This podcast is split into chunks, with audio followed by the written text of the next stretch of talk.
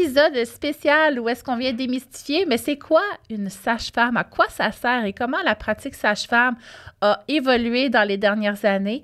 Et c'est quoi une doula? C'est quoi la différence? On va regarder aussi au niveau médical. Encore une fois, le but hein, de cette euh, série d'épisodes spécial, euh, c'est euh, de, te montrer que finalement, on a un besoin de se mettre en action toutes hein, pour préserver améliorer notre autonomie corporelle face aux naissances et améliorer notre expérience. Et honnêtement, moi, j'imagine mes filles mettre au monde leur enfant euh, si elles en veulent dans quelques années. Qu'est-ce que je leur souhaite? Euh, puis honnêtement, je leur souhaite de savoir avant et de ne pas euh, se découvrir pendant. Donc, d'avoir des, des un, fond dedans d'elle, des connaissances, un savoir et une confiance surtout. Et euh, avec cette idée-là, ben pas le choix, pas le choix de remettre en question, pas le choix d'essayer d'espérer mieux. Et euh, c'est ce que je vous invite à faire tranquillement, pas vite. Donc, euh, bonne écoute de cet épisode, encore une fois, qui remet en question un système et qui vous propose finalement des options qui sont peut-être plus alignées avec ce que vous recherchez. Et c'est ce que je te souhaite. Donc, bonne écoute à toi.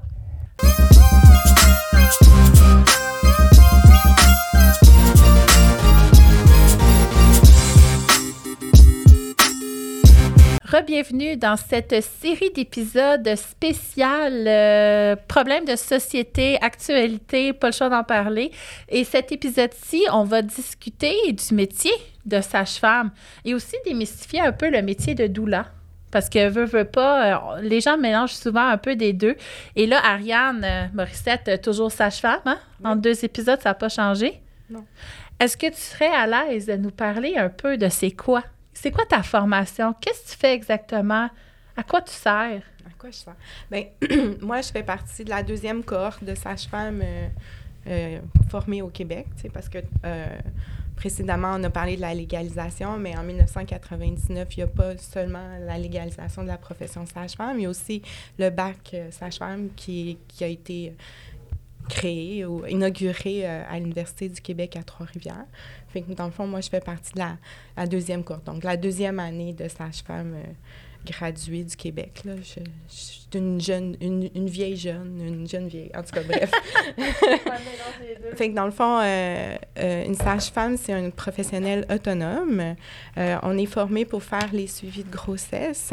puis là, j'ai pas le choix de le dire de même, excusez-moi, faire les accouchements et, et les suivis postnataux de la mère et du bébé jusqu'à six semaines postnatales. Donc, ma formation universitaire, c'est quatre ans, voire quatre ans et demi d'université, euh, où on, apprend euh, tout, ce qu'il faut pour euh, faire des suivis de grossesse sécuritaire, pour avoir les connaissances et les compétences nécessaires pour gérer les accouchements. Puis euh, aussi euh, euh, toutes les connaissances en allaitement, puis en suivi. Oui, puis on vous a pas assez longtemps. oui, ça c'est sûr que, tu sais, à un moment donné, il faut comme, il y a comme, il y a plein de choses que dans le monde de la périnatalité, les sages-femmes pourraient pourrait aller s'impliquer, mais actuellement, comment le modèle de pratique est fait, c'est des suivis complets. c'est sûrement vers ça que vous vouliez changer. C'est l'approche holistique aussi qui est mise de l'avant. L'idée, c'est de développer une relation avec euh, quelqu'un, puis euh, un lien de confiance, puis c'est ce qu'on appelle, euh, nous les sages-femmes, la continuité. Dans le fond, c'est pas une continuité de soins comme à l'hôpital où est-ce que genre c'est un plan d'action que tu dois suivre, mais plus une continuité relationnelle entre euh, une sage-femme puis euh, la clientèle. Euh, parce qu'on croit que dans cette continuité-là réside un grand pouvoir de, de mise en puissance. C'est ma meilleure traduction de empowerment, là, mais dans le fond, c'est ça. Puis comme je disais précédemment, moi, ce qui a fait que j'ai voulu devenir sage-femme, c'est dans le fond, j'ai un deck en soins infirmiers, puis la première naissance que j'ai assistée, c'était un accouchement à l'hôpital, puis on m'a mis là à tenir la jambe de la femme, puis euh, le médecin hurlait « Pousse, pousse, pousse, pousse, pousse, pousse, pousse! » Puis là, le bébé est né, puis tout ça, puis là, genre, j'étais comme « Aïe, aïe! » c'est ça, accoucher, tu sais, genre, euh, moi, j'ai la chance d'avoir Isabelle Brabant dans, comme dans l'entourage de ma famille, puis on, les filles de Caleb, tout ça, ça a baigné mon enfance. Ça, a fait que moi, j'avais envie d'être là, tu sais, pour, les femmes, pour euh, ces moments merveilleux-là. Mais le clash, ça a été aussi euh, à l'hôpital. J'étais comme, quoi? C'est ça, accoucher, tu sais? Fait que, fait que c'est ça. Mon dada aussi, c'était, c'est les accouchements dans l'eau. Je, je, suis une nageuse, j'ai toujours été à l'aise dans l'eau, puis moi, j'étais comme j'avais huit ans, je disais ça à ma mère, genre, ah, moi, je vais aider les femmes à accoucher dans l'eau comme les dauphins, tu sais. j'ai eu la chance, pendant ma formation, de, de rencontrer euh, euh, des sages-femmes pionnières, clairement, mais aussi euh, des sages-femmes dont l'accouchement dans l'eau était aussi leur dada, Dominique Porret, qui est retournée en France maintenant, là, mais donc, j'ai eu la chance de de créer ça aussi, euh, de co-créer, de participer, de donner cette option-là à des femmes. Moi, j'ai, j'ai accouché deux fois dans mon bain. Fait que je sais pas, c'est pas, c'est pas, c'est quoi accoucher terrestrement, là, mais euh, fait que c'est ça. C'est vraiment plus le fun dans le bain. parce que c'était pas la gravité. Puis moi, en surpoids, tu sais, c'est plus dur en fin de grossesse, bouger. Euh, fait que dans le bain, j'ai plus cette limite de mouvement-là. Fait que j'aime vraiment ça, tu sais, côté mobilité, euh, gérer la douleur. C'est pas pour tout le monde. Puis moi, je tolère pas la chaleur. Fait qu'il faut que mon bain soit complètement gelé. Puis là, après ça, quand le bébé naît, ils veulent me le réchauffer. Je touche pas l'eau chaude! Mais moi, je suis vraiment, ouais, j'aime beaucoup dans l'eau. Puis, par exemple, là, tu parlais de la formation d'une sage-femme mhm. qui est quand même importante.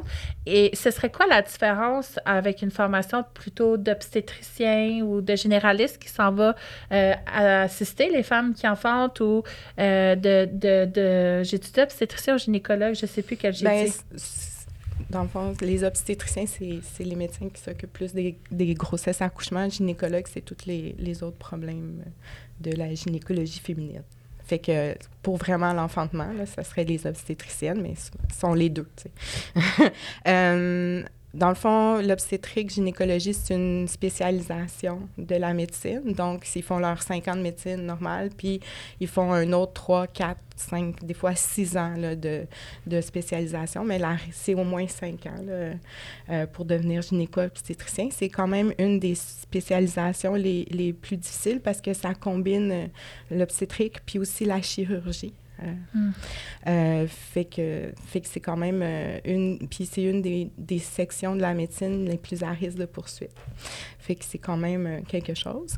un médecin de famille généraliste, dans le fond, lui, il fait ses cinq ans de médecine plus deux ans de médecine familiale. Puis dans son deux ans de médecine familiale, il doit faire peut-être, j'avoue, là, ma connaissance moyenne. Là, les programmes de médecine changent, mais il doit faire peut-être six mois euh, en obstétrique, gynéco pour comme, développer euh, euh, ses connaissances en, en, au niveau des accouchements. Oui. Puis là, Sage-Femme Québec, Sage-Femme France, il y a quand même aussi des différences dans leur formation parce qu'on voit sur le terrain que c'est différent les façons d'agir. Je pense qu'en France, depuis 2000, quelque chose, la formation de sage-femme, il y a une année de tronc commun avec la médecine, puis après ça, ça se split.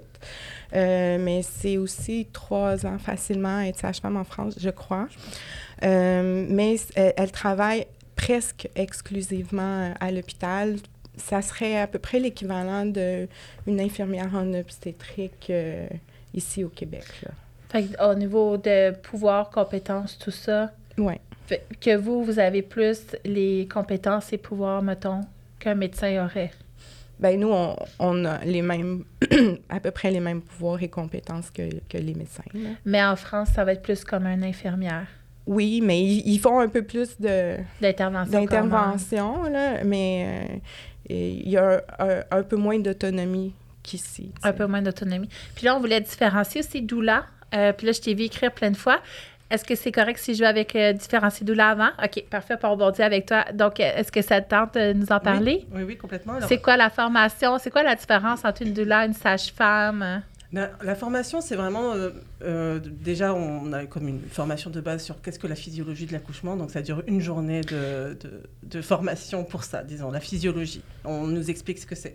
Puis après, il y a comme une ou deux journées aussi de formation sur l'accompagnement de la personne puis une journée de, formation d'allaitement. Donc, c'est comme sur trois week-ends, deux, trois week-ends.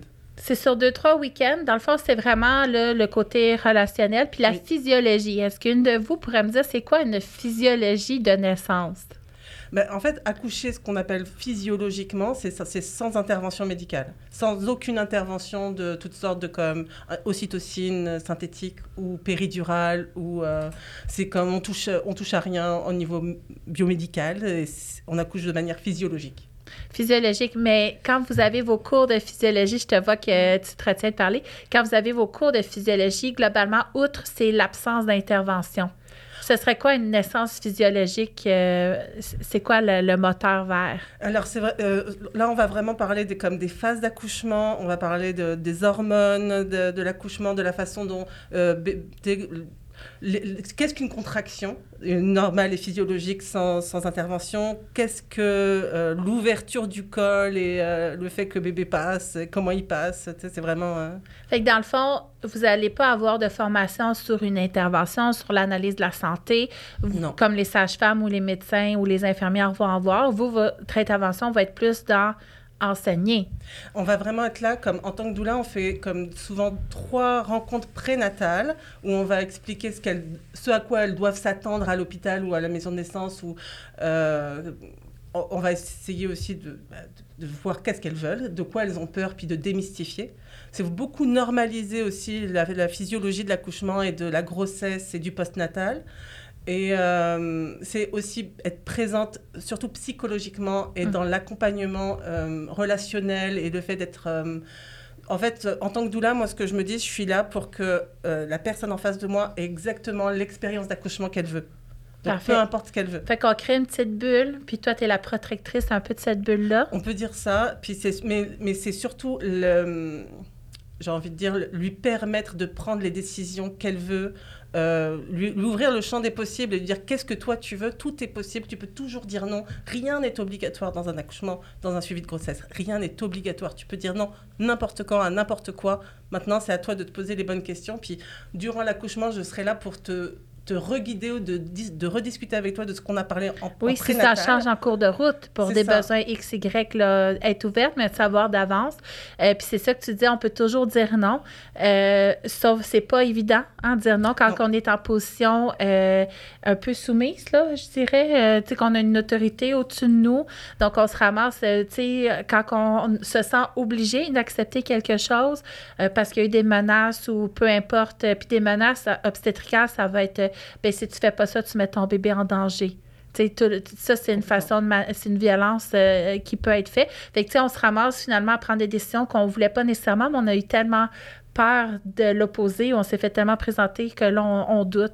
Euh, puis aussi physiologique, parce que tu le décris très bien, c'est pas juste connaître le physique de ce qui s'en vient quand on enfante, mais c'est tout le côté émotif qui est pas nécessairement très bien étudié scientifiquement. Moi, je viens de lire beaucoup là, parce que j'écris mon livre euh, de grossesse, fait que je me suis quand même scientifiquement mis à jour à, ce niveau-là, mais j'ai pas vu beaucoup d'études sur le côté émotif qui on peut pas mettre de côté parce que souvent effectivement on va parler de la mécanique, tout ce qui est quantifiable objectivement, c'est facile à étudier, mais tout le côté expérience, croyance, culture, euh, c'est toutes des choses qu'on va même, mais ça penche autant dans la balance, c'est aussi important que tout le reste. Fait que merci de l'avoir décrit. Puis là, je t'ai vu noter, Sarah, on t'écoute.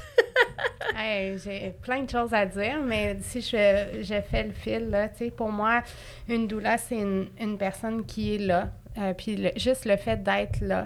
Euh, qu'il y ait quelqu'un qui reste, euh, du moment où le travail euh, actif commence à, la fin, ça peut faire une différence pour la, personne qui accouche, là, significative. Puis jusqu'à un, certain point, ben, les sages-femmes, malgré toutes leurs connaissances, elles sont aussi là pour être là. Ben oui, c'est ça. C'est ma prochaine question. Avoir entendu les douleurs, qu'est-ce que tu as rajouté, toi, de ce côté-là? Parce qu'effectivement, le côté émotif, vous êtes présente pour ça aussi. Mais c'est ça, comme je disais tantôt, le suivi sage-femme, ça veut un suivi holistique. Fait que c'est pas juste un suivi médical où est-ce que je prends tes paramètres, ta pression, euh, je mesure ton, la hauteur de ton, ton utérus, euh, je, j'écoute le cœur de ton bébé, je te fais les examens sanguins, euh, ainsi de suite. Mais c'est aussi prendre le temps de répondre à tes questions, de te transmettre de l'information sur euh, les, les, choses qui pourraient arriver. sais, nous aussi, on, on, passe beaucoup de temps à expliquer euh, la physiologie. sais, dans le fond, euh, pour moi, la physiologie, juste, je fais une petite parenthèse. Oui, vas-y, donne ta définition.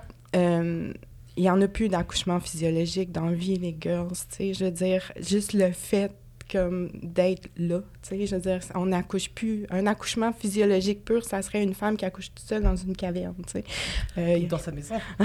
Dans sa caverne maisonnée. en tout cas, wha- whatever, mais je veux dire, euh, on- on- dans le monde dans lequel on vit, tous les accouchements ont des interventions. Comme tu disais, juste se déplacer pour aller à un lieu C'est de une naissance, intervention. c'est une intervention. Qui a des effets, hein, qui peut amener euh, plein de problèmes. Fait que dans le fond, la physiologie, pour moi, c'est- c'est c'est beau, là. C'est un beau rêve, mais c'est une utopie. Dans le sens que, genre, on vise la physiologie, mais on, on Dans notre contexte. Oui, tu sais, je veux dire, euh, euh, c'est difficile de. Je vais parler pour moi, là, mais c'est, tu sais, même avec les plus belles intentions du monde, c'est difficile de, de, de juste rien de juste rien faire. Ben ça, oui, je... assis-toi là et fais juste rien. Ça, ça serait une belle façon de mettre au monde. Je t'écoute. Euh, j'ai- Elle lève la main comme à l'école. Là, là, tu, me- tu me prends tout de suite après. Oui, c'est ça, parce que ce, que, ce, que, ce, que- ce dont parle Ariane, c'est ce qu'on appelle les accouchements non assistés, et ça Oui. existe au Québec. Ben et il y oui, en a, il y a c'est des personnes possible. qui accouchent Moi, je m'étais préparée pour dans ça. leur maison, Mais- euh, mais- et, et de manière physiologique, puisqu'il n'y a vraiment aucune intervention. Si tu parles de... S'il y a une doula dans le coin, il y a une intervention. Mais si la doula est là pour s'occuper des bébés, en tout cas, des enfants qui sont présents, tu vois ce que je veux dire? C'est possible aussi. Mais la présence féminine, tu sais, de, de, de cette confiance-là que ça l'amène, assis-toi là puis fais rien, cette présence-là, moi, elle me réconforte. mais mais il y a des in- il y a des bonnes interventions. Oui, aussi. il y a des mauvaises interventions. Je veux, tu sais, je veux pas, je veux pas que que- qu'il y ait la perception que une doula assise dans le coin, c'est une mauvaise intervention. OK? C'est prouvé là, scientifiquement, la présence d'une doula en continuant un accouchement va diminuer le taux d'intervention indue, euh, néfaste, va améliorer les issues d'accouchement, va améliorer le vécu de la femme. Ça, ça, ça, c'est clair, noir, noir sur blanc. Mais après ça, euh, que ce soit un accouchement non assisté, si non assisté par un professionnel de la santé, on s'entend, les doulas sont là. Elles, elles, elles offrent un soutien émotif, Mhm. une présence. Mais ça, ça c'est... c'est- c'est- Et pour toi, c'est pas de la physiologie, le fait de... ben, le- le- probablement... Ben oui, oui, c'est de la physiologie, mais c'est... c'est euh, tu sais, pour moi, la physiologie, c'est quand on essaie de... de pour moi, un accouchement physiologique moderne, excusez-moi, il faut que je... je c'est quand on va mettre pas de médicaments. OK, moderne, ce serait ça ta définition à toi? Pour moi, un accouchement physiologique moderne, c'est où est-ce qu'on va pas intervenir avec de la médication, puis avec le, le moins de gestes intrusifs possible. Moi, j'ai ma définition d'accouchement physiologique. T'as- Tu la tiennes aussi? Ben, moi, je voulais faire un parallèle parce qu'avant, on parlait d'accouchement Normal. normal. Puis récemment, j'ai eu une conversation avec quelqu'un qui était pas dans le monde de la péri, puis elle m'a dit ben c'est quand même plus clair pour le pour monsieur madame tout le monde un accouchement normal. Puis je trouvais ça intéressant, puis j'essayais de réfléchir c'est quoi la différence pour moi, tu sais?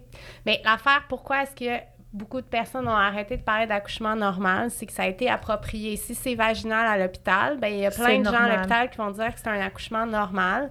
Puis je pense qu'on voulait distinguer un peu de ça. Mais moi, euh, j'ai, j'ai- la vie m'a amené à faire d'autres choses. J'ai aussi suivi une formation d'accompagnante à la naissance là, il y a plus de 10 ans. Puis, tu sais, une des choses qui m'avait marqué, c'est de quoi la, la, la femme ou la personne qui accouche elle a besoin quand elle donne naissance. Tu sais, c'est quoi nos. À, à, à quoi. on- en quoi on ressemble à un mammifère, puis qu'est-ce qui nous aide. Puis moi, ce qui m'avait vraiment frappé, c'est à quel point peu de, de peu d'hôpitaux sont vraiment organisés ou tiennent compte de, du besoin de, de sécurité, de noirceur jusqu'à C'est ça, j'allais dire. Odeur, noirceur, atmosphère euh, respectée. euh, tu sais, dans le fond, euh, la, porte barrée, intimité. Mm. J'avais vu ça une fois sur les réseaux sociaux. Je sais même pas si c'est une de vous qui avait écrit ça, mais tu sais, de. Moi, moi, mon quatrième enfantement, c'était un accouchement de marde, mais pas parce qu'il était laid, mais parce que j'ai fait beaucoup caca. Ben, on t'a stimulé. Oui, on m'a stimulé euh, les intestins, puis j'accouche vite, fait que j'ai pas eu le temps de me vider avant de pousser, mettons. Fait que On avait de fait toute une beauté. intervention médicamenteuse euh, alternative. À cause de la COVID, on n'a pas le choix. Ma fille, j'avais tellement peur. Mais bref.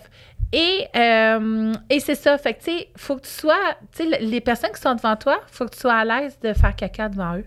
Si t'es pas à l'aise de faire caca devant eux, comment tu vas être à l'aise de mettre au monde ton bébé? Parce que veux, veux pas, c'est le même degré d'intimité. T'es- faut que tu laisses aller tes sphincters comme quand tu fais pipi ou caca. Fait que si t'es pas capable de faire pipi ou caca devant les personnes qui sont devant toi, mais mettre au monde ton bébé, c'est les mêmes mécanismes en dans nous côté mammifère. Euh, puis moi, j'avais envie de dire ma définition de physiologie parce que je pense pas être aussi euh, pas, ben, oui, mais non. Moi, comment je le vois, une naissance physiologique, mais moi, c'est tout entourant le consentement éclairé parce que je vois pas nécessairement les interventions négativement. Euh, il y a des, interventions nécessaires, puis moi, je considère les interventions que j'ai eues à mon quatrième enfantement qui étaient nécessaires. J'ai senti que c'était une naissance physiologique, même si j'ai eu des interventions qu'on a provoqué les choses parce que je me sentais en contrôle. Donc, mes besoins, autant physiques qu'émotifs, ont été absolument respectés. Moi, ça, c'était de la physiologie. C'est intéressant, cette euh, définition. Oui. Fait que, tu sais, je pense pas qu'il faut rejeter.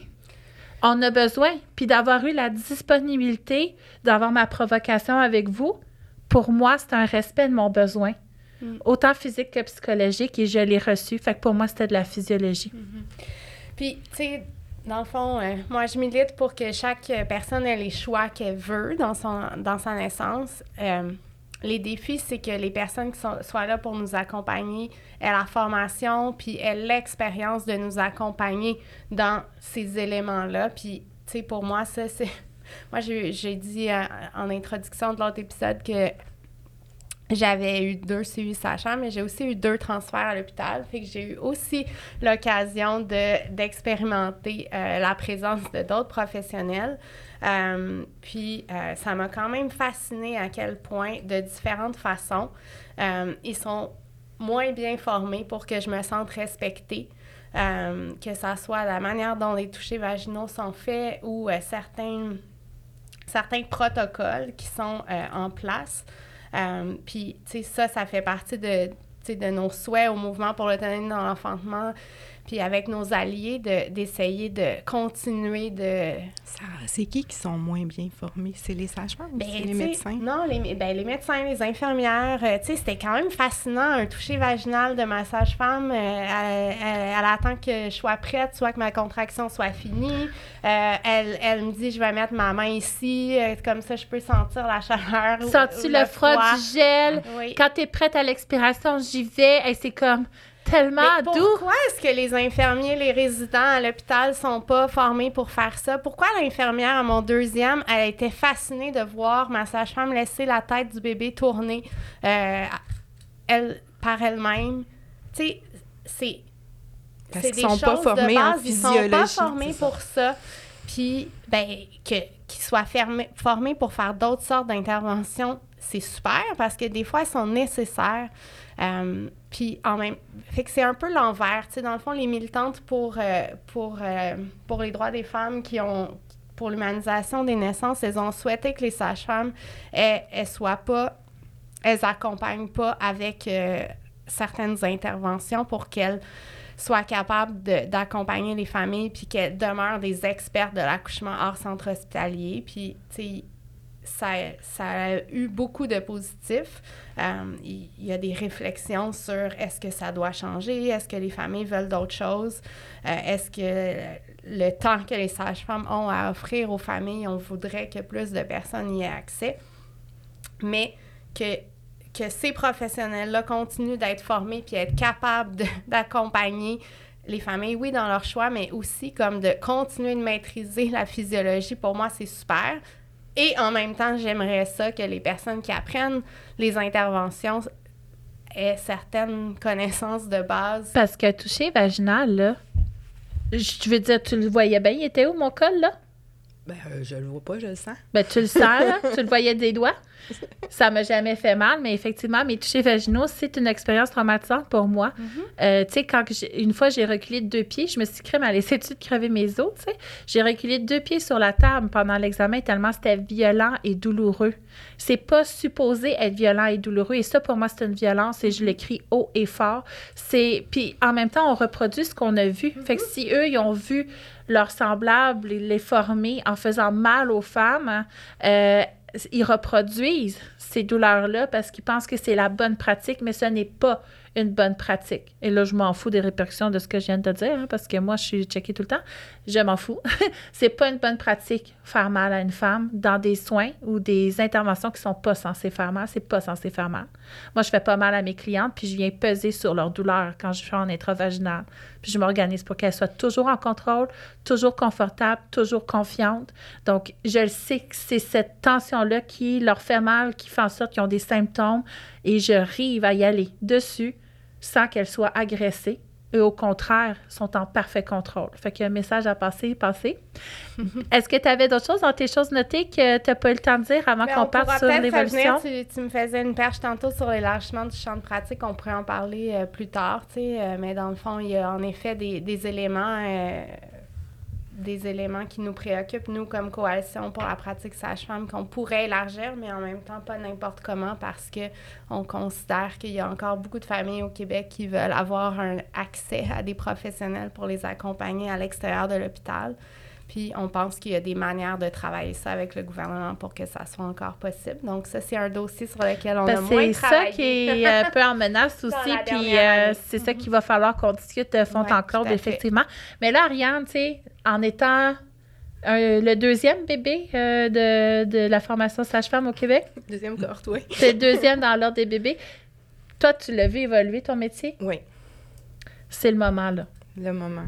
Il faut, parce que moi, je l'ai vu évoluer ton métier, puis j'ai enfanté la première fois en 2011 versus 2022, on était à deux endroits complètement différents. Euh, puis ça m'a beaucoup frustrée. Puis je sais que ça te frustre aussi.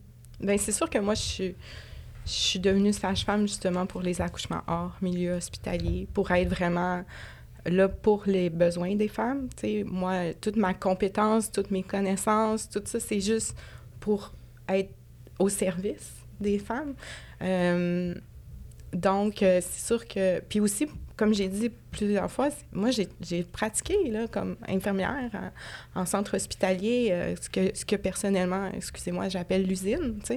Comme, inter- comme personne, j'avais la même philosophie, le même désir d'accouchement physiologique, puis tout ça, mais, mais, mais le système fait que tu peux pas ça rentre pas dans le cadre de la chaîne de montage de bébé, là. Fait que peu importe comment on est passionné puis qu'on veut le bien de nos clientes puis qu'on on le fait finalement du mieux qu'on peut, le système fait en sorte qu'on est limité. Il y en a des, des centaines de mé- excellents médecins de famille, excellents gynécologues, Ben oui. d'excellentes infirmières, euh, hyper humaines, hyper toutes dans, dans notre système au Québec, mais c'est le temps qu'on a, c'est l'obligation de productivité, c'est euh, c'est tout ça qui écrase, tu sais. Puis, dans le fond, au Québec, euh, depuis 1999, mais la légalisation, on est toujours peu de sages-femmes. Je veux dire, euh, on était peut-être euh, 150 quand j'ai gradué, puis maintenant, 250, tu sais. Fait que c'est sûr que le nombre fait que aussi euh, euh,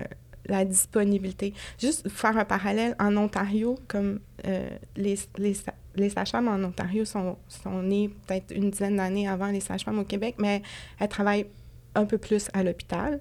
Euh, puis, euh, elles sont au-delà de 2500, ce qui fait qu'elles sont responsables de beaucoup de... Je ne veux pas m'avancer sur les chiffres, là, parce que je suis pas bien bonne là-dedans, là, mais mettons au Québec, on- on- les sages-femmes, c'est 2 à 3% des naissances. 4% On ouais. est rendu à 4% Hurray! Euh, Là-bas, c'est plus genre euh, 25% 30% 40% Fait que c'est sûr que là, ton impact sur la pratique est, est très différent. Ce qui fait que euh, au Québec, euh, on n'a pas de ligne directrice de notre association professionnelle, genre comme ils ont en Ontario. Euh, alors, on est un petit peu soumise à nos lignes internes dans chaque maison de naissance, où des fois, l'ordre nous fait descendre certaines recommandations. Euh, mais en Ontario, ils ont leur propre ligne directrice de sage-femme. Ce qui fait que nous autres, on se retrouve tout le temps un petit peu assis entre deux chaises entre les recommandations de la SOGC, donc euh, la Société canadienne de gynéco, parce qu'on à défaut d'en avoir nous-mêmes, puis ce qu'on s'est écrit on the side, puis on va beaucoup piger dans la littérature ontarienne pour soutenir notre pratique, tu sais. Alors euh, ça, ça fait que si on était plus, on aurait nos propres lignes directrices, on, on pourrait plus s'affirmer, mon impression, là. Ben moi, ça faisait partie de mes recommandations quand Lord a fait son, sa fameuse euh, planif strat puis euh, son, Son fameuse quoi? planification Son stratégique. Merci. Et avant ça, il y a eu... euh, il y a eu Pour les des- gens qui font pas de coordination, là. Ben oui, c'est vrai, c'est du langage. euh.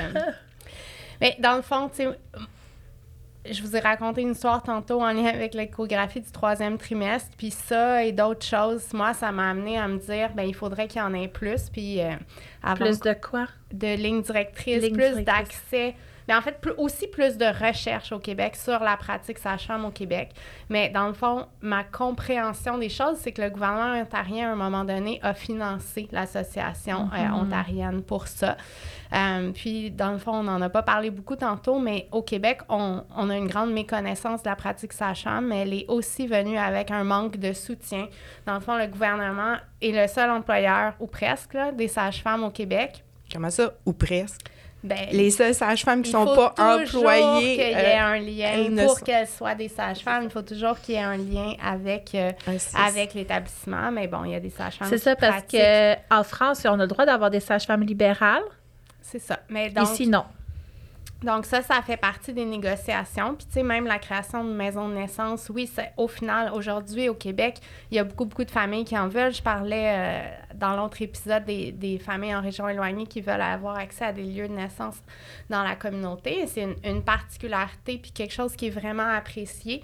Euh, mais c'était aussi un, une, un, une- un entre les deux, là, qui, qui C'est a un été- moyen de contrôle. c'est un moyen de contrôle. Une- ça fait partie des négociations. Puis, dans le fond, ben, tantôt, j'ai dit qu'il y avait eu les 50 projets pilotes. Ben, ça a retardé la pratique sage-femme au, au Québec. Euh, c'est- la légalisation complète a été plus tard. La formation du seul programme de formation a été faite en 99, comme Ariane l'expliquait.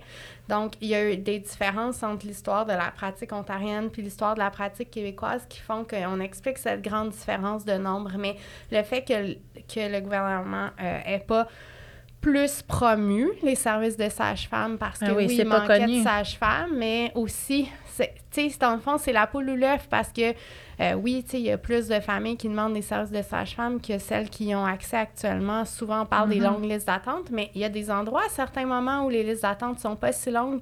Mais c'est aussi parce qu'il y a beaucoup de familles, comme on disait tantôt, qui qui savent pas ça, qui en ont pas eu dans leur entourage. Euh, Sabrina disait tantôt, faut que tu connaisses quelqu'un pour avoir, euh, pour savoir que ça, c'est, c'est aussi sécuritaire, que c'est payé par la RAMQ, etc. Donc, euh, Ben oui, moi, je pensais qu'il fallait que je paye mon suivi sage-femme la première fois. mhm. Il devrait y avoir des pubs euh, gouvernement du Ben, Québec c'est ça, il y en a pas du qu'il y a tout. des- Il y a pas d'intérêt. gratuit. euh. moi, euh, je me souviens quand, quand j'ai, je, je suis devenue enceinte en 2016, 2015. euh, en fait, je- je- je- j'avais une amie qui avait eu un bébé je- et puis je, l'ai- je l'ai croisée. C'est une amie d'amis. C'était même pas mon amie. euh, c'est une amie d'amis. Puis je la croise. Puis ah, elle avait son bébé. Je suis comme mignon, tout ça. Puis je dis, hey, moi, je suis en train d'essayer. Elle me dit, mais dès que tu es enceinte, tu m'appelles. je dis, ok. Elle me dit, j'ai plein de trucs à te dire. Je suis comme, ok. Fait que, genre, deux, trois mois plus tard, je l'appelle. Super nouvelle, je suis enceinte. Puis elle me dit, euh, ok, regarde, viens à la maison, je vais te donner un livre, je vais te donner un DVD. Et, euh, et euh, si tu as besoin de quoi que ce soit, tu m'as. C'était quoi le livre et le DVD? Le DVD, c'était L'arbre et le nid, Mhm. qui est un documentaire sur euh, la pratique sage-femme et euh, VS euh, pratique avec un gynécologue obstétricien. Et euh, le, le livre, c'était euh, Une naissance heureuse d'Isabelle Brabant. Voilà. Ben oui. Et avec ce, ce livre, avec ce DVD, j'ai fait comme waouh, qu'est-ce que c'est que ce nouveau monde que je ne connais pas? Parce que pour moi, c'était sûr, j'avais un suivi à l'hôpital, euh, j'allais accoucher à l'hôpital. Et euh, après avoir eu ce DVD, lu ce, et feuilleté le livre, c'est surtout le DVD qui m'a qui m'a fait euh, changer d'idée. J'ai tout de suite appelé les maisons de naissance. Et euh, d'ailleurs, j'étais quand même 14e sur la liste d'attente, Mhm. alors que ça faisait euh, même pas trois semaines, que quatre semaines que je savais que j'étais enceinte. Et, euh, et j'ai fait du pouce là, tu sais, genre j'ai dû appeler plusieurs fois la maison de naissance. Est-ce que j'ai monté? Est-ce que j'ai monté? Est-ce que j'ai monté? Puis à un moment donné, on m'a appelé euh, au bout de presque trois mois en me disant vous avez une place. Mm. C'est ça, fait que j'avais déjà fait ma première écho, puis mon, mon début de suivi à l'hôpital à ce moment-là. Donc c'est vraiment comme aujourd'hui, mais encore aujourd'hui, pour savoir que les sages-femmes existent, il faut que tu aies une amie qui te dise, Mhm. tu sais que tu peux avoir un suivi Transmettre la bonne gratuit. nouvelle. Exactement. On la sait pas, sinon, je sais même pas comment j'ai su que ça existait des sages-femmes. Je sais même pas, j'avais jamais entendu parler de ça. Puis c'est triste parce que s'il y avait eu plus de promotion sur ce métier-là, c'est clairement le métier que j'aurais dû faire. C'est sûr que là, dans les conditions actuelles, je serais sûrement tout le temps indignée, tout le temps frustrée. Mais quand même, je pense arrêter mon métier. Puis c'est plate parce qu'on enlève finalement des métiers passionnants de l'imaginaire des petites filles ou des garçons aussi, là, pour euh, un futur métier plus tard. Fait que euh, oui. Et, puis là, OK. T'a- T'avais-tu fini cette idée-là? Parce qu'elle était vraiment super. OK. Là, c'est c'est- faut que tu le dises, là. C'est ça qui est plate, hein, finalement. Puis ce que je réalise avec l'épisode, je sais, moi aussi, je m'en vais. hein, Oui, c'est ça. stressée. Qu'est-ce- qu'est-ce Elle que tu veux respire plus. J'ai vu qu'elle figeait. Dans le fond, c'est l'épisode sage-femme. On veut comprendre ta réalité, ton métier. Déjà, tu Ah nous oui, as parlé. Comment ça a changé? Comment ça a changé? Parce que déjà, tu nous as parlé de Ben- tes obligations, tu sais, comme quelqu'un comme moi qui est. C'est Euh, la pression du médico-légal. C'est la pression. C'est pour ça que je m'en, c'est là que je m'en allais avec mes, mes règles de soins. C'est que euh, en, en 17 ans de pratique, ce que moi j'ai vu grandir sur mes épaules, c'est euh, la pression de suivre les règles de pratique, le evidence-based practice, là, qu'ils disent en anglais. Donc, euh, ce qui a été étudié, ce qui a été prouvé scientifiquement, c'est la meilleure façon de faire les choses. Alors qu'accoucher, genre, c'est un acte sexuel. J'avais vraiment, Ouais, j'avais vraiment besoin de le plugger de, depuis le début que je... Tu sais, comme quand on parle de toucher vaginal, quand on parle des hormones, quand on parle de la physiologie, tu sais, je veux dire, accoucher, c'est sur un continuum de notre sexualité, tu sais. Fait que si on n'aborde pas l'accouchement comme, comme tel, c'est là qu'on qu'on crée des traumatismes du domaine de, des traumatismes sexuels, d'abus sexuels, là, tu sais. Fait fait que, fait que si tu, tu computes pas ça comme professionnel, que toi, tu dis, il faut que tu sois à l'aise avec la à chier devant la personne. Moi, souvent, je dis à les clientes qui disent, « Ah, je veux inviter ma belle-mère ou mon Ben beau-père à mon accouchement. » que je fais, « Excuse-moi, girl. » Non, je dis pas ça, mais serais-tu devant ta, avec ton chum devant elle? Mm. est-ce que tu coucherais avec ton chum devant ta mère, devant ton beau-père ou devant ta belle-mère? Ben non. Ben, accoucher, c'est pas mal ça. Tu sais, c'est- ça. Donc, euh, les, les règles de pratique, tu sais, c'est rare, là, que que le monde vienne de te dire comment faire dans ta chambre à coucher, tu sais. fait que les règles de pratique d'obstétrique, ça vient régir comment on, dans un monde idéal, on, voudrait que tout le monde... Mais ils ont essayé avec la COVID, hein? Qu'est-ce qu'il fallait qu'on fasse déjà? Et je sais pas si c'était un, un canular parce que moi, j'ai pas. euh, J'étais très déconnectée du monde, mais il disait de, de faire l'amour avec un masque puis tout, là. Ouais. Ah ouais. Vous vous rappelez pas de ça? Ben, c'était les On essaie de régir pas ensemble, je Oui, pense. oui, genre, euh, si, Ok. si t'avais un nouveau conjoint, Ouais. t'étais mieux de faire... Ben, non, je m'excuse, là, mais sais, regarde. Hein?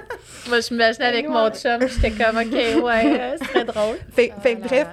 Moi, je trouve que le médico-légal euh, prend de plus en plus de place, puis je sens de plus en plus, tu sais, comme la petite épée de Damoclès qui vient me piquer, genre, euh, euh, sur la tête une fois de temps en temps. Ah, si tu suis pas les règles, Ariane, il y a ça, ça, ça qui te menace. Mais pas juste du médecin, là, dans ta. Dans, ta, dans ma propre équipe, Ouais. mais parce que à cause de ça, à cause de la pression du médico-légal, à cause que on a vécu, je veux dire, on est des humaines aussi, là, les sages-femmes, dans le sens que, je veux dire, les, les, les accouchements traumatiques que les femmes vivent, on les vit avec vous. Ouais. Je veux dire, comme, oui, tu as vécu une réanimation de ton bébé, mais moi, j'ai aussi vécu la réanimation de ton bébé. C'est sûr que ça nous affecte sur différents niveaux, mais je ne peux pas oublier, tu sais, je veux dire, je, je- ben oui, je pourrais, mais tu sais, je veux dire, ce que je veux dire, c'est que tous les accouchements traumatiques, on les a vécus avec les femmes. Fait que, tu sais, ça peut, ça peut me créer des peurs, ça peut me créer des angoisses, puis, puis que toi, tu me dises, euh, ben moi, je, genre, je veux accoucher toute seule. Puis que moi, dans, dans mon analyse de professionnel, je vois tous les risques. C'est bien difficile de mettre mes lunettes roses puis faire « Mais ouais, fille, ça va bien aller, tu sais. » Moi, je vois tous les risques, tu sais. Fait que là, genre, faut que je me parle, faut que je me dise, faut que je, re- je, je fasse confiance, faut que... Fait que, comme professionnel, le médico-légal nous ajoute une pression de, de suivre des, des règles absurdes pour préserver la sécurité, même si des fois, intuitivement, tu te dis, ben, c'était pas de ces règles-là, tu sais, je veux dire. Il y avait des règles qu'il n'y avait pas quand moi j'ai commencé à, à être sage-femme. Comme quoi? Tu peux t'en donner ou c'est trop dur? Ah, ben, tout, tout ce qui a rapport avec euh, euh, les indices de masse corporelle élevés. C'était ma grande frustration, mon dernier. C'est drôle parce que justement, tu sais, à mon premier bébé, moi, j'étais bonne pour mettre au monde, deuxième, troisième, mais au quatrième, j'étais rendue trop grosse pour être capable. Oui, mais ça, c'est c'est pas, c'est pas, c'est pas, c'est pas toi qui as changé. Ben, c'est ça. C'est les règles qu'on Mais nous impose qui ont changé. Même pas des règles tout à fait Non. officielles. C'est ça. Ça, aussi, ça, le je vais en défi, nous, parler. comme organisme de défense collective des droits, c'est que c'est pas pareil partout. Puis c'est la l'analyse, oui, de la de la- de l'équipe de sages-femmes, mais Mais le diabète gestationnel, l'âge maternel avancé, ça, c'est toutes des choses que quand moi j'ai gradué, là, en 2004, là, moi, tu pesais 100 livres ou 250 livres, je te traitais de la même façon. Maintenant, parce que tu pèses 250 livres, faut que, genre, j'ai... Ah, faut que je te propose un médicament dès le début de la grossesse, faut que je te propose euh, des tests de plus, faut que je te... Pro... C'est c'est d'une absurdité Puis, absolue, là. Ce qui est absurde, selon moi, c'est que moi, j'avais confiance en mes capacités de mettre au monde mon bébé, puis ça m'a mis des doutes. Ben, c'est clair. Mais c'est clair. Ça m'a enlevé de la confiance en moi de quelqu'un qui vient de faire ça trois fois, là, dont la troisième fois, c'est j'ai éternué, il est tombé de mon, dans mon lit. Là. Je me suis mis à avoir peur, me dire si je suis pas capable de mettre au monde à cause de tout ça. C'est fou, raide. Puis ça, je veux en parler. OK? Je trouve ça fou parce que, tu sais, moi, je l'ai lu, la littérature scientifique. Je veux dire, je l'ai pas toute lue, mais j'en ai lu en maudit, là. OK? Puis il y a des recommandations vraiment très claires, comme par exemple au niveau de l'épisiotomie. Tu sais, puis il y en a encore des épisiotomies non consenties. Euh, puis il n'y a même pas d'évidence qu'il y a des moments où est-ce que c'est pertinent de la faire. Puis c'est dans une étude qui faisait la revue de la littérature, puis c'est pas moi, c'est pas mes mots à moi. Il disait que c'était considéré comme une mutilation génitale. Puis ça se peut, dans certaines circonstances, il va en avoir. Puis là, je pense que rendu là, mais d'emblée, tu sais, fait qu'il y a des, des règles comme les doulas. C'est reconnu scientifiquement que ça rend tout mieux pendant la naissance. Sais, je veux dire, il y a une liste de comme 15 choses que ça apporte, là. Je ne l'ai pas toute par cœur. Mais pourquoi ça, c'est scientifiquement prouvé, mais que c'est pas dans les pratiques, mais qu'il y a certaines choses que c'est très nébuleux, très gris, puis ça devient une pratique. la pratique. Fait que ça, moi, je trouve ça aberrant pour quelqu'un qui, qui l'a vécu, mais qui a beaucoup lu sur le sujet. Je trouve ça aberrant qu'on en soit là. Le- oui. Ben, Annick a parlé du système tantôt, puis c'est aussi ça, c'est comment est-ce qu'on s'organise pour donner accès à des professionnels de la santé pour les naissances. Puis finalement, ben, il y a des protocoles qui sont en place, des fois qui prennent du temps à changer parce que la littérature a changé, mais des fois, c'est juste comment on s'organise pour donner des services. Puis là, ben, c'est tellement internalisé par certaines personnes que c'est comme non, tu peux pas, oui, tu peux, en fonction d'une façon dont on s'est organisé. routine. Mais à l'hôpital, il faut faire du monitoring euh, 30 minutes quand tu arrives avec Alors le que c'est prouvé que c'est c'est pas une ça. Mais pourquoi on fait ça? Ah, ben parce, Parce que, que au niveau de pas l'organisation du travail, c'est Mhm. bien plus facile de mettre une femme 20 minutes sur un moniteur, aller faire d'autres affaires à faire ailleurs, revenir après 20 minutes. Ah, tout est beau. Ou Mhm. tout est. En tout cas. Oui, puis là, en plus, tu as une preuve, etc. Mais, mais ça va jusqu'à des extrêmes qu'il y a des infirmières qui rentrent euh, peut-être fatiguées, peut-être en TSO, mais qui, qui rentrent dans la chambre sans à peine dire bonjour puis qui regardent le moniteur. Tu sais, c'est comme c'est c'est à ce point-là que des fois, les personnes, que c'est leur accouchement, que c'est la naissance de un de leurs enfants, peut-être leur seul L'événement le plus important d'une C'est vie. ça, ben, ils, ils sont dans des circonstances loin, où les personnes ne sont pas dans les meilleures dispositions pour les accompagner parce que ben, on, on- c'est ces conditions-là qu'on se donne pour accueillir des naissances au Québec. Je, moi, j'ai eu la chance, par contre, je veux juste le dire, parce que j'ai eu la chance à mon deuxième enfantement. Bon, il y a eu des choses que j'ai pas appréciées, puis j'en ai déjà parlé dans d'autres podcasts, mais l'infirmière m'avait choisi parce que j'étais complètement paniquée, j'arrêtais pas de pleurer, j'étais provoquée, tout ça. Et euh, elle a vraiment été vraiment présente, puis elle a fait une différence. Mhm. Je sais pas comment elle s'est organisée, mais je l'ai adorée. Je me rappelle plus de c'est qui, mais je t'aime, OK? Fait que j'ai été vraiment chanceuse parce qu'elle était présente pour moi. Mes inquiétudes, à m'aider à réfléchir, étaient vraiment comme tout à fait là. J'ai, je l'ai senti. Fait qu'effectivement, je sais pas dans quelles conditions, comment ça a été possible. Mais voilà, là, avant qu'on tombe sur notre prochain épisode, loi 15, il y a quand même une petite chose que tu m'as titillé avant qu'on débute l'épisode.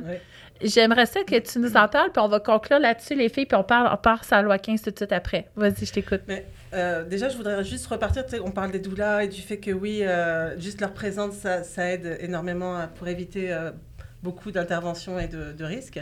Mais sur place, moi je préviens toujours mes, mes, les personnes que j'accompagne, je leur dis toujours, sur place, ce n'est pas moi qui prendrai la décision. Jamais. Je suis là pour t'accompagner, te guider, répondre à tes questions, mais jamais je pourrais dire non, elle veut pas ça, donc on le fait pas. Il faut que ce soit toi ou ton conjoint ou ta conjointe qui disent non, parce que c'est vous les responsables de votre accouchement. Et d'ailleurs, pendant aussi euh, les, les cours prénataux, je l'explique, à partir du moment où tu donnes ta...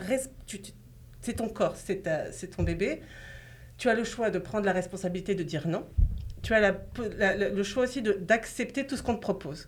Mais que ce soit l'un ou l'autre, c'est ta responsabilité. Parce que souvent, on va se dire, je vais donner ma responsabilité à- au médecin ou à la, ou à la, ou à la sage-femme. Ils savent quoi faire, c'est leur métier. Mais en donnant cette responsabilité-là, c'était ta responsabilité de la donner. Tu vois ce que je veux dire? Fait que tu es responsable quoi qu'il arrive, que ce soit... euh, Que tu dises oui ou que tu dises non, il y a Exactement. des conséquences à chacune de tes Exactement. décisions. Dans le refus, il y a des fois autant, sinon plus d'implications que d'accepter. Donc, je trouve que c'est très important de remettre la responsabilité sur. euh, euh, et, et donc, mais d'être informé. Parce que le problème, c'est que si tu acceptes sans être informé, ça, ça Mais marche pas non c'est- plus. je pense que c'est là l'enjeu. Parce que oui, on ça. est responsable, mais je trouve pas qu'on qu'on l'est entièrement dans notre On- contexte culturel.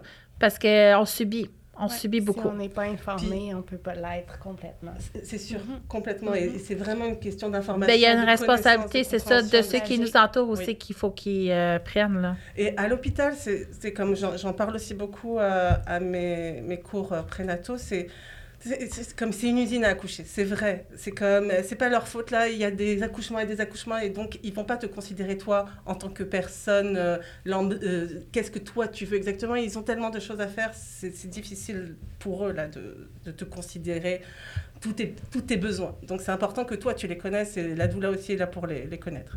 Mais ce que je veux dire, c'est comme sur place, moi, je vais être là pour accompagner la- la- personne à accoucher. Là, et je vois la différence. J'ai vu la différence avec mon expérience avant et après la péridurale. Je ne suis pas contre la péridurale du tout. Euh, c'est à un moment donné, euh, elle en peut plus, elle a mal, euh, elle a besoin. Il n'y a pas de problème. Heureusement qu'elle est là, la péridurale, quand on n'en peut plus et qu'on est crevé là. Mais j'aime montrer cette image-là, c'est parce que vraiment avant la péridurale, donc c'est un accouchement physiologique que j'appelle, où là il y a vraiment une danse avec, euh, avec la personne qui accouche. On va, on va à la toilette, on va sur le ballon, on danse, c'est genre, oui, elle a mal, oui, ça fait mal d'accoucher souvent là, tu sais, je veux dire, et, euh, mais je suis là pour l'accompagner, il y a quelque chose qui se passe, elle crie, elle hurle ou pas, tu genre, elle est présente, tu sais. Puis les infirmières, elles viennent, puis mais, et, et la, et la personne qui accouche, elle sait ce qu'elle veut, elle demande ce qu'elle veut, elle dit non, elle dit stop, elle dit attendez, j'ai une contraction. Tu vois, il y a vraiment, comme il y a de la vie là, j'ai envie de dire. La péridurale arrive et bon bah souvent la, la personne est allongée, elle, elle peut pas se lever parce que c'est rare. J'ai vu une fois la walking péridurale où tu peux te lever là, mais et à ce moment-là, ce que j'appelle, tu deviens une machine à accoucher. Parce que tu es allongé, et ce qui te fait accoucher, c'est le taux d'ocytocine qu'on va te mettre. Où là, il y a les infirmières qui regardent l'écran, quasiment plus avec, euh, avec la personne qui est allongée dans son lit. Là. Parce qu'on regarde l'écran. Ah, regarde ah, le- les taux de bébé. Ah, là, ça monte un petit peu, on va descendre l'ocytocine. Ah, là, il n'y a pas assez de contraction aux minutes euh, sur l'écran, donc on va augmenter un peu l'ocytocine. Et ça va être comme ça pendant plusieurs heures de trouver le bon dosage d'ocytocine pour que le cœur du bébé aille bien, mais que les contractions soient efficaces.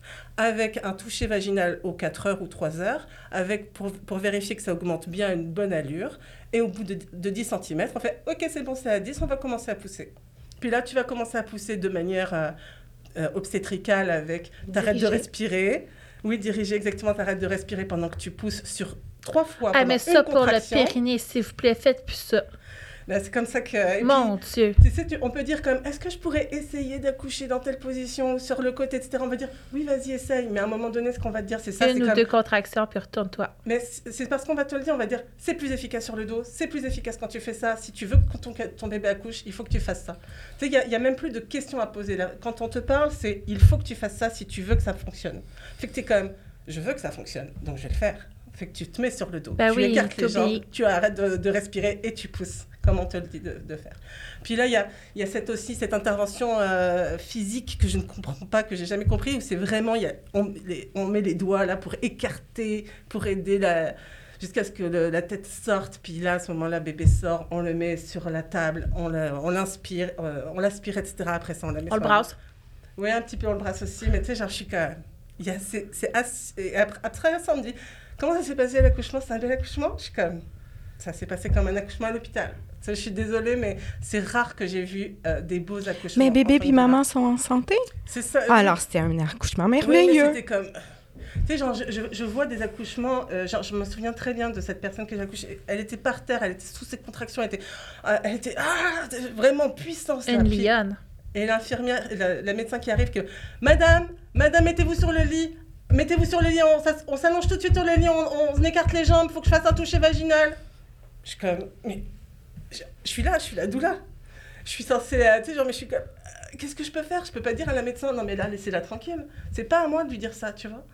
Mais en même temps, donc je- on assiste à ce genre de violence, parce que pour moi, c'est complètement une violence.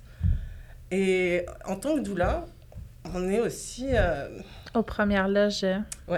Et, je, peux t'assurer que quand on converse avec les doulas, on, on s'en dit des, des centaines et des centaines de comme ça. Hmm. C'est assez long. Ben moi, je les, vous suis tout le temps sur les réseaux. Puis euh, justement, une doula que j'aime beaucoup, euh, Caroline Michel, je sais pas si vous la suivez, mais j'ai tellement attachante. Elle a partagé l'histoire de naissance. Elle essaie d'écrire l'histoire de l'enfant pour qu'il puisse le relire plus tard. Puis c'était tellement une naissance violente et horrible. Elle a essayé de le rendre. Puis j'étais comme, mais c'est tellement violent ce qui s'est passé, tu sais. Fait que c'est ça, vous êtes aux premières loges de tout ça. Puis nous, en tant que personne qui accouche, qui sait pas tout ça, je trouve que c'est, dur de s'y retrouver, puis justement de savoir où mettre notre énergie, comment se former, comment s'informer, parce qu'on ne sait pas tout le derrière. Fait que c'est là que c'est intéressant finalement de s'ouvrir. Et là, je vais devoir finir l'épisode Sage-Femme parce qu'il faut qu'on parte sur la loi 15 ans avant qu'on parte. Euh, ben, merci les filles. Je pense que ça démystifie quand même bien euh, un peu la différence entre vos métiers, Euh, aussi les besoins des personnes qui enfantent, déceler aussi une violence euh, qu'on pourrait subir. Donc, euh, c'est quoi la différence entre être le chef de la chef d'orchestre pendant une naissance versus un peu plus subir? J'espère que ça brasse ses affaires. Notre mot d'ordre de cette aujourd'hui, c'était l'indignation. J'espère que ça brasse des choses parce que c'est en étant finalement indigné qu'on qu'on fait évoluer et j'espère t'avoir motivé à l'épisode qui va suivre où est-ce que là, on va te demander de te mettre en action.